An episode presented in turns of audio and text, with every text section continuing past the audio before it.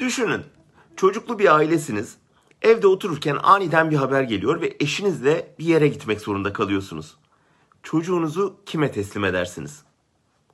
Turgut Özal döneminde yapılan bir kamuoyu araştırmasında meslek gruplarının güvenilirliğini ölçmek için deneklere bu soru sorulmuş. Listede öğretmen, doktor, mühendis, polis gibi meslekler varmış. Ancak birinci sırada imam çıkmış.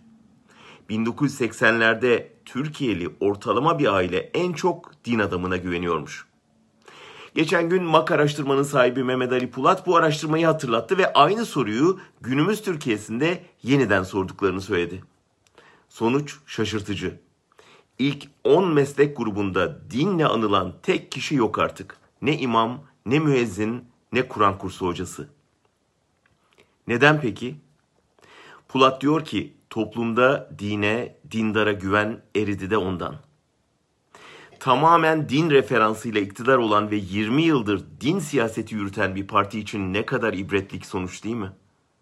Dini siyasete buladıkça, siyaseti dinin hizmetine verdikçe, camileri parti propagandası için kullanıp vaazlarda muhalefete küfrettikçe din adamını itibarsızlaştırdılar.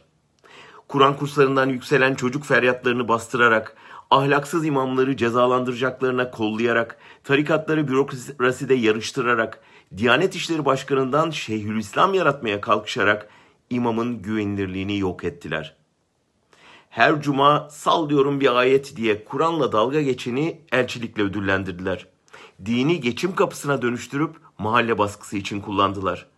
Bir lokma bir hırka tevazunun yerine şatafat tutkusunu koyarak, inancı akılla yarışa sokarak dine de inanca da zarar verdiler. Partilisi, diyanetçisi el ele verip adeta ateizme çalıştılar.